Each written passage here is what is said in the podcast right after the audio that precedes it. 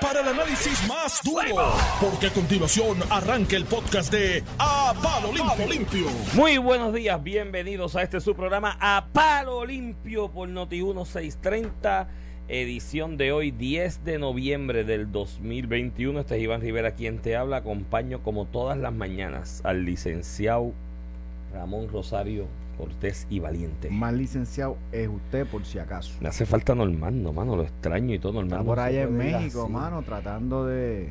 Sacrificado, trabajando en Playa del Carmen. Tratando, bregando con el asuntito este de los nenes, ¿verdad? Que están allá... Hay unos recursos legales que se están presentando allá, de los cuales yo no puedo analizar porque no sé nada. No, no sé nada. penal mexicano. Y vi en un programa eh, que entrevistaron a una de las abogadas. ¿A la abogada? A la abogada. A la que está actualmente, creo que es la tercera. Y tengo que decir que no me convenció. Eh, no la vi muy convencida ella misma. Sí, ni, de los recursos, ni no sé si es una. que usualmente los abogados lo que hacen es exponer, ¿verdad? La exposición de los recursos legales, te tengo que decir que me preocupó. Eh, pero pues esperemos que eso no afecte que se imparta justicia en ese caso particular. El sistema de México es un sistema rarísimo y atípico al de nosotros, como el de República Dominicana. Son sistemas donde yo te arresto y tengo uno o dos años para buscar la prueba y acusarte, tú sabes, y se presume tu, tu culpabilidad y esa detención preventiva que en Puerto Rico no se ve, en Puerto Rico solamente se da tras una determinación de causa probable eh, para arresto con algún tipo de evidencia, ¿verdad? Y, en ese sentido, pues, son sistemas que nos chocan y, y que en este caso particular eh, nos impacta porque hay dos puertorriqueños, pero han habido muchísimos otros puertorriqueños, argentinos, mexicanos y otros ciudadanos que han sufrido, ¿verdad? De sistemas como ese, que no, no, no los entendemos en jurisdicciones como la de nosotros, que gracias a Dios es una jurisdicción bajo la Constitución de Estados Unidos que te reconoce unas garantías como la presunción de inocencia que otras jurisdicciones no la tienen. Entre otras, como Nicaragua, Cuba, Venezuela, esas jurisdicciones. Allá tienes que probar tu inocencia. Eh, si la prueba no es suficiente en algunos países, pues de todas maneras el Ministerio Público tiene unos términos de retención no física de la persona hasta que se profundiza la investigación. Es como que el Estado no tiene nada de prueba, pero dame break porque puedo conseguirla. Así que es, medio complicada la situación, creo que es la pesadilla de cualquier padre tener a un hijo o dos hijos en este caso. Que yo creo que por eso es que ha chocado mucho el caso en Puerto Rico, porque lo estamos viviendo a través de los padres. los que tenemos hijos simplemente pensamos que eso nos puede ocurrir. No, no, no, eso es la pesadilla de, la peor pesadilla de cualquier padre, tú detenido en una institución correccional de otro país donde tú no conoces el sistema de derecho, donde no es ciudadano, que no tiene unas garantías tampoco procesales, ¿no? Hay unos acuerdos desde el caso Avena y demás este, entre México y Estados Unidos al respecto, pero esos acuerdos es para garantizarle unas garantías mínimas de salubridad, salud, eh, y, alimentación a los detenidos, ¿no? Y, eso no necesariamente se cumple. no, no, Recuerdo el caso de una presentadora en Puerto Rico, en República Dominicana, ¿te acuerdas el Laura Hernández. Laura Hernández.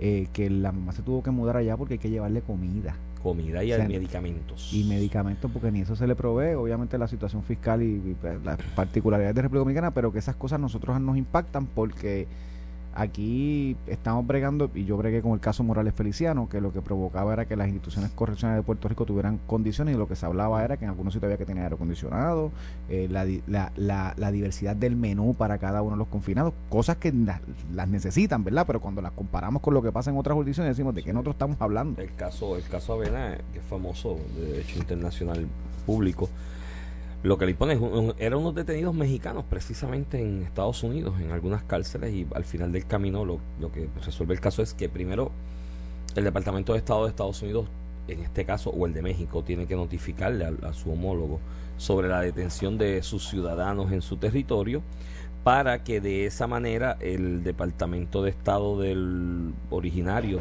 o de donde son originarios los detenidos pues puedan velar porque esas garantías se den y no todo el tiempo se dan. Ayer yo escuchaba que Alejandro aquí en, Sin Miedo cuestionaba cuál era el activismo o cuál era el qué estaba haciendo el Departamento de Estado de Puerto Rico respecto a esto en gestiones diplomáticas. La realidad es que es muy poco lo que puede hacer el Departamento de Estado de, de, de Puerto Rico en este tipo de situaciones. Muchas veces en el pasado hemos visto secretarios de Estado que hacen conferencias de prensa y explican y demás, pero básicamente lo que explican es lo que le dice algún funcionario de tercera en el Departamento de Estado de Estados Unidos, que es el que tiene jurisdicción y, relaciones diplomáticas. Sí, la, la, razón diplomática de Puerto Rico se hace a través, es a través del, Departamento de Estado de Estados Unidos. De como la de New York, como la de Florida, como la de California. Eh, sí, el Departamento de Estado aquí pues puede informar, ¿no? Puede hacer un comunicado, una conferencia y decir, mira, pues de lo que hemos investigado pasa esto y esto. Pero más allá de eso, el contacto directo diplomático pues es muy mínimo, es prácticamente nula la gestión que se puede hacer aquí, cosas de la colonia, ¿no? Que ocurren así. De hecho, las últimas gestiones diplomáticas que se trataron de hacer aquí desde el Departamento de Estado, muy creativas y muy llamativas, fue para la época de don Ferdinand Mercado como secretario de Estado de un grupo de gente inteligente allí que dijo, pues déjame estirar esta cuestión de la autonomía de Lela a ver hasta dónde llega. Y no llegaron a mucho. no, no, muchacha, aquí, aquí en Perú. les viraron para atrás. En la cumbre iberoamericana David le dieron la medalla. David Beniel trató de hacer algo también, el gobierno federal dijo que tú no puedes hacer eso. Sí, aquí fue con algo de lo de la agricultura. pero esto que el de las dos le dijeron, no es que... Papá, tú no... Pero, y, y, la parte esa que tú dices, porque somos colonia, lo mismo le pasa a, estado, a, a los estados, ¿verdad? Florida, California. Es una delegación. Pero, pero a diferencia de California o Florida o Texas o el estado que sea, esos estados confirman al secretario de Estado federal. O sea, además de votar por el presidente que nombra el secretario de Estado, cuando el gobernador nombra al secretario de Estado pasa por el crisol de los senadores que incluyen dos senadores de cada estado. Y los senadores de, Puerto de cada estado le piden cuentas, rendición de cuentas al, al, secretario de Estado. O sea que esa es la diferencia. y, es pues, como, como, el, como el, el residente de Hormiguero no tiene un secretario de Estado pero participa en la elección del gobernador que lo nombra y tiene un representante eh, distrital en el Senado que lo confirma y en la Cámara. Así, así que, pues nada, eh, ojalá esta semana se resuelva este asunto en el trámite legal que se está llevando a cabo allá y estos jóvenes estén de vuelta.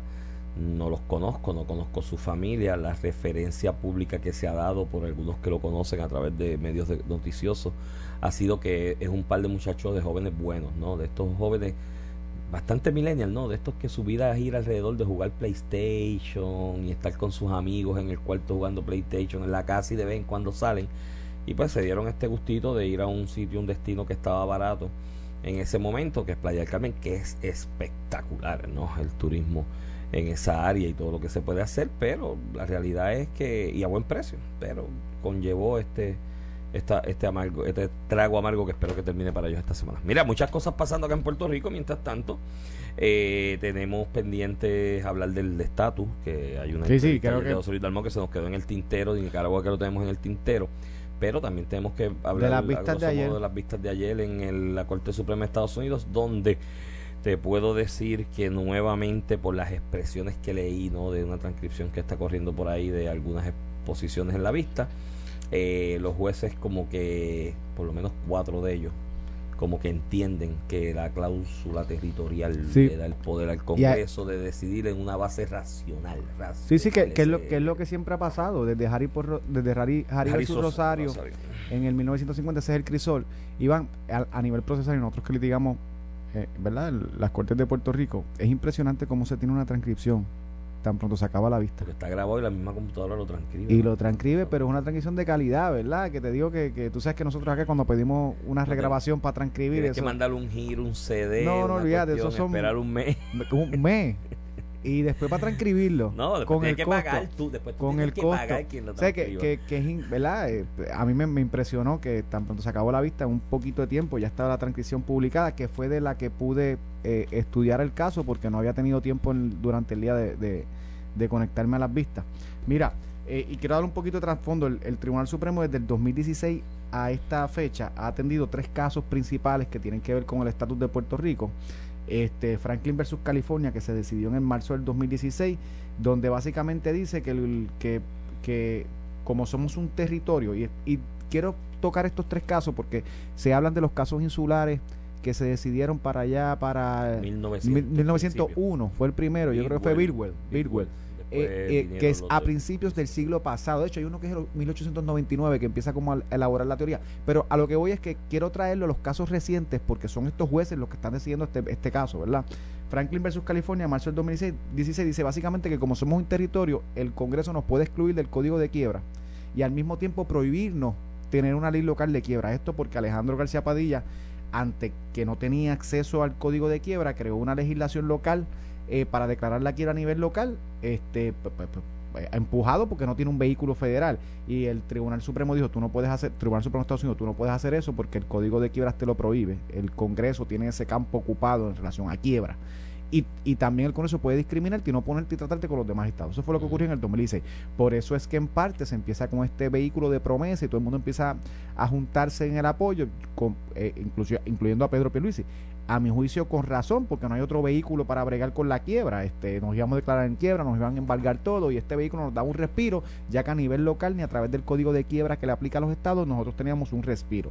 Después viene Sánchez Valle, junio del 2016, unos meses después, donde dice, mira, básicamente eh, el gobierno federal creó un gobierno estatal que opera más o menos como un gobierno municipal y, le delegó poderes, pero realmente esos poderes recaen en la única, el último source of power, como ellos lo llamaron, que es el gobierno federal. O sea, yo te dejo y te quito, pero eh, tú no eres un ente soberano independiente al gobierno federal. Y por eso, pues, aplica en ese caso la prohibición de doble exposición bajo eh, eh, las protecciones constitucionales para los procesos criminales. Viene Aurelius en junio del 2020, que fue el más reciente, y básicamente dice, esto es un caso donde se impugna el nombramiento de la Junta de Supervisión Fiscal y el Tribunal Supremo dice, mira, sí, yo sé que la Constitución de Puerto Rico establece algo que validó el gobierno federal, pero otra ley federal puede modificar eso y establecer un andamiaje distinto de gobernanza y valida la Junta de Supervisión Fiscal. O sea, a diferencia de los estados que tienen autonomía eh, eh, constitucional bajo la enmienda 10 de la Constitución de los Estados Unidos,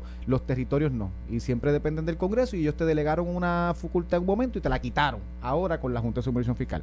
Viene este caso de Baelo versus Madero, eh, que se decidirá entre, en el periodo de enero a junio del año que viene, del 2022. Y, y este caso básicamente lo que impugna es la determinación legislativa del Congreso de no tratar a Puerto Rico igual de los estados. En Puerto Rico tú tienes derecho a coger seguro social si vives, resides aquí pero no el seguro social suplementario, lo que le aplicaría a la gran mayoría de los puertorriqueños, creo que en el caso de Puerto Rico es como 80%, que es cerca de 500 dólares adicional a lo que reciben hoy. Y Baelo, que vivía creo que fue en Filadelfia, eh, en New York era, New York, se muda a Puerto Rico y el gobierno federal dice, papá, devuélveme 28 mil dólares que tú cogiste en Puerto Rico y tú no puedes coger ese beneficio en Puerto Rico solamente en un estado. Hasta que se consiguió a ellos un buen abogado. Y se consiguió un buen abogado que te tengo que decir.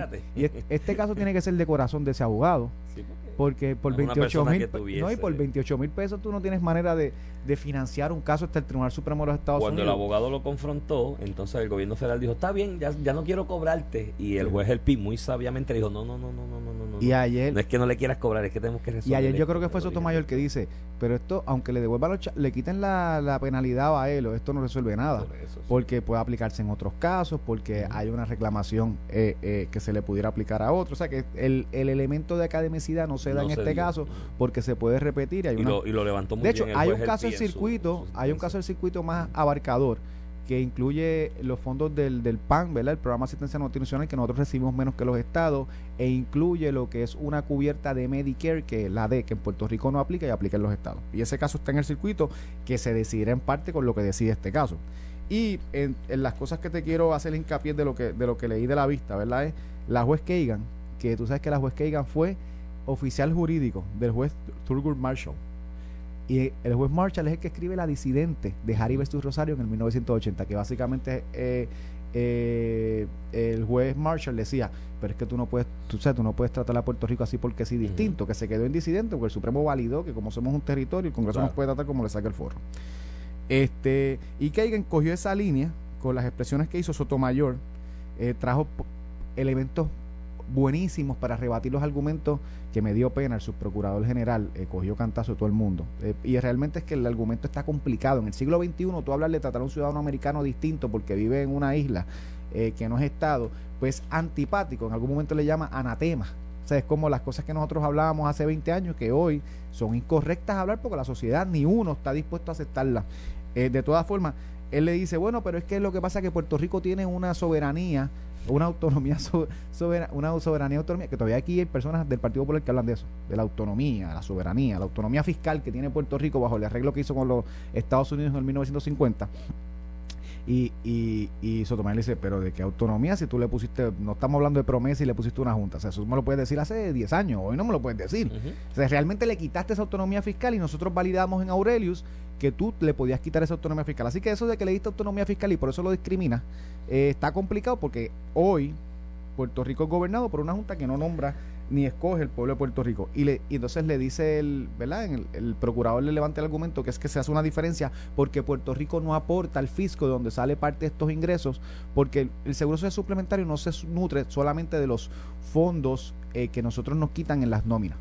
Eh, el gobierno federal aporta del fisco para cubrir la diferencia o el gap eh, de, de, de, diferencia entre lo que necesita el beneficiario y lo que recibe de, de las personas, de los trabajadores. Y la juez Sotomayor, y ese es el argumento que se trae, la juez Sotomayor dice, bueno, pero si fuera así, tú pudieras discriminar con Mississippi porque recibe más fondos de los que aporta, y eso tú lo has hecho en alguna, algún momento, tú has discriminado entre estados porque unos aportan más que menos, porque unos gastan más que menos. Y le dijo, no, ¿sabes? Entonces, pues te, derrotó ese argumento. Breyer, eh, hay una cita magistral que es como para enmarcarla y pasarla allí por, el, por, por tierra, por el Partido Popular eh, y esto es un juez liberal, ¿verdad? Estoy hablando de los tres jueces liberales, Breyer, Sotomayor y, y Dice, ¿ah? Y amigo de gente del Partido Y amigo de gente. De hecho, yo creo que fue oficial, uh, hubo alguien en el Partido Popular que fue oficial jurídico, no sé si fue Tony, Tony García Padilla. Tony García Padilla, ¿verdad? Eh, eh, que le dice, Puerto Rico es un Estado libre asociado y nadie sabe lo que es el ELA. ¿Y tú sabes qué? Aquí los populares no saben el ELA que quieren, si es dentro de la cláusula territorial, no territorial. Imagínate allá un juez del Tribunal Supremo y lo dice que, es una cita impactante porque diciendo, pero es que, eso es un invento, aquí nadie sabe lo que es eso, ¿qué es eso? ¿Con qué se come eso? Entonces, ahí Gorsuch, que es un juez nombrado por Donald Trump, este, se cuestiona de si tenemos que revocar los casos insulares. En parte dice, pero, eh, y, y no, no necesariamente para permitir eh, que se trate a Puerto Rico igual, obligar que se trate a Puerto Rico igual, para usar otros fundamentos jurídicos para validar lo que hicieron.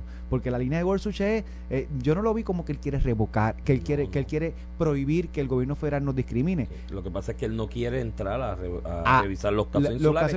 ¿Cuál es la forma en que puedo hacerlo sin entrar incluso en esa Incluso se cuestiona, mira, podemos validar esto y decir que sí, con otro fundamento y decir que sí, que en vez de que esos casos estuvieron más resueltos.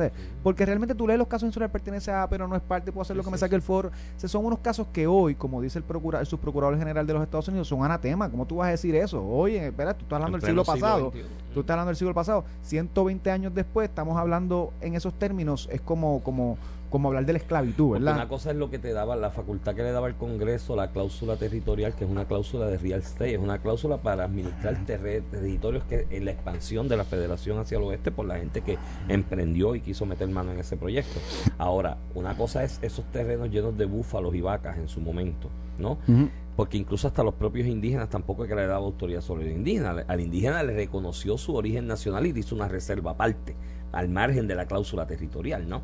Entonces, otra cosa es hablar de un territorio lleno de seres humanos, porque cuando llegaron aquí no había un millón de vacas, había un millón de seres humanos, ¿no? En, Puerto Rico. Y ese es el reto. Eh, el problema con esto es que la Corte Suprema de Estados Unidos, hay dos problemas en esto que pasó ayer, a mi, a mi entender. La Corte Suprema de Estados Unidos, en el caso de Puerto Rico, al igual que en el caso de las naciones nativoamericanas indígenas, de los Estados Unidos habla por los dos lados de la boca. Un día dice una cosa y otro día dice otra. De hecho, hay un artículo de revista jurídica del principio de la década de o mediados de la década de la primera década de este siglo de un joven abogado puertorriqueño de apellido Torres Asensio es un artículo de revista jurídica en la revista jurídica de la Universidad de Puerto Rico donde él le titula Puerto Rico y las, y las naciones indígenas o las tribus indígenas, no recuerdo el concepto que usó, eh, las comunidades especiales del imperio. Y básicamente, en resumen, él plantea eso, de cómo la Corte Suprema de Estados Unidos y otras instancias del gobierno federal de Estados Unidos, en el caso de Puerto Rico y las naciones indígenas, habla por los dos lados de la boca. Un día dice una cosa y el otro día dice algo completamente contrario. Y ese es el gran problema que tenemos en este momento. El segundo gran problema que tenemos es que tenemos a un gobierno de Joe Biden diciendo que quiere y apoya y nos ama y nos adora y nos atesora y quiere que se extienda el seguro social suplementario a los puertorriqueños mediante legislación, pero tiene un subprocurador allí diciéndole a la Corte Suprema que no, porque no pagamos los mismos impuestos y en la base racional no debemos debemos darle base al Congreso de usar ese trato racionalmente hablando, lo cual es una gran contradicción porque las el derecho y la norma jurídica está sustentado en ficciones. Pero son ficciones y esto es, déjame ver cómo yo resumo a Immanuel Kant, que fue el alemán quizás que más teorizó respecto a esto desde el punto de vista de la teoría jurídica. Esa ficción jurídica que hoy es la norma jurídica, o, o la norma jurídica que está sustentada en unas ficciones jurídicas, esas ficciones jurídicas no se crean solas. No fue que Dios las mandó y dijo, ahí está la ficción jurídica, traten esto en derecho de esta forma. Las ficciones jurídicas responden a entendidos de la sociedad en la que se establece, ¿no? En aquel momento en Estados Unidos, el de los casos insulares, la ficción jurídica era pertenecen a, pero no, son. parte de y son casi animales salvajes pues, que están allí esperando que se caigan las bellotas nosotros usamos para lo que quiera pero eso no quiere decir que me pueden que reclamar. me pueden reclamar porque para mis efectos y de hecho no sale así no se no se cita así en los casos insulares pero sí hay citas de congresistas en debates sobre Puerto Rico en los 1898-99 después de la invasión que decía pero esa gente viven allí como los cerdos esperando que se caigan las bellotas de los árboles para comérselos y demás esa era la ficción jurídica en el 1900 bajo el entendido social de lo que era Estados Unidos en aquel momento. Hoy, hoy, hoy no hay base alguna en la sociedad estadounidense conforme se está comportando para sostener esa ficción jurídica. Por lo tanto, luce tan mal el subsecretario, el subprocurador general de Joe Biden, porque es el de Joe Biden, esta es la estructura administrativa del Ejecutivo de Estados Unidos, yendo allí a defender una ficción jurídica respecto a la cual está hablando por el otro lado de la boca diciendo no, es que hay que dárselo, porque es que se lo merecen y lo pagan y los puertorriqueños y el sacrificio que han dado. Tan fácil que era allí y ir allí y decirle a los jueces del Supremo, ¿sabes qué? Los tiempos han cambiado y yo no tengo base legal y jurídica para, para establecer esto. Y lo que quiero decir es que la ficción jurídica o la norma jurídica no puede estar desprendida jamás y no de la, de la parte política de la sociedad. Porque la parte política de la sociedad, que es la que llega a unos entendidos y los valida en las urnas de vez en cuando, esa parte política de la sociedad es la que crea la ficción jurídica. Yo te, aseguro a ti que si mañana hay una votación en Estados Unidos, o un referendo en Estados Unidos donde se diga, usted quiere que se le dé ese SAI a Puerto Rico y se le dé trato igual y demás, yo te aseguro que la mayoría va a decir que sí. De hecho, hay encuestas recientes dándole el favor o el apoyo a la idea de la estabilidad o de la integración formal de Puerto Rico a la Federación Estadounidense de parte de la ciudadanía de los Estados Unidos, los nacionales de allá, apoyándola, cosa que tú no veías hace 30, 40 años atrás, ¿no? Entonces ahí yo creo que ya hay unos planteamientos sociales y políticos que deben dar paso a cambiar la norma. Y ayer el, el subprocurador general, representando al gobierno de Joe Biden, tuvo una magnífica oportunidad de ir allí a decirle a los jueces del Supremo, ¿sabes qué? Yo no puedo sostener esto ya, de verdad. No tengo forma de sostenerlo. Pero hizo el papelón allí, lamentablemente, tratando de sustentarlo. Y pues al igual que la Corte Suprema, Joe Biden también nos habla por los dos lados de la boca. Pero al final el Iván, yo creo que el, Procurador General tiene muy buenas probabilidades de prevalecer en su argumento de sustancia. Explicarlos es complicado y, por eso es que un poco eh, el, juez Gorsuch le, tira la toalla, como que mira, pues podemos aceptar que los casos insulares están más resueltos, pero tenemos otro fundamento económico, ¿verdad? como una legislación de tipo económico para poder validar este reglamento, eh, esta disposición, y yo te tengo que decir que, que me parece, ¿verdad?, que hay altas probabilidades que prevalezca en sus méritos, este, y, y las expresiones de Alito iban más o menos en esa dirección, ¿verdad? E incluso en algún momento se cuestionó, eh, pero eh, qué fundamento hay para tú aplicar igual de las protecciones de las leyes cuando lo que estás hablando es no del individuo, sino de dónde reside, un elemento distinto. Así que eh, yo creo que esto será un cantazo. Esto fue el podcast de Palo Limpio de Noti1630. Dale play a tu podcast favorito a través de Apple Podcasts, Spotify, Google Podcasts, Stitcher y notiuno.com.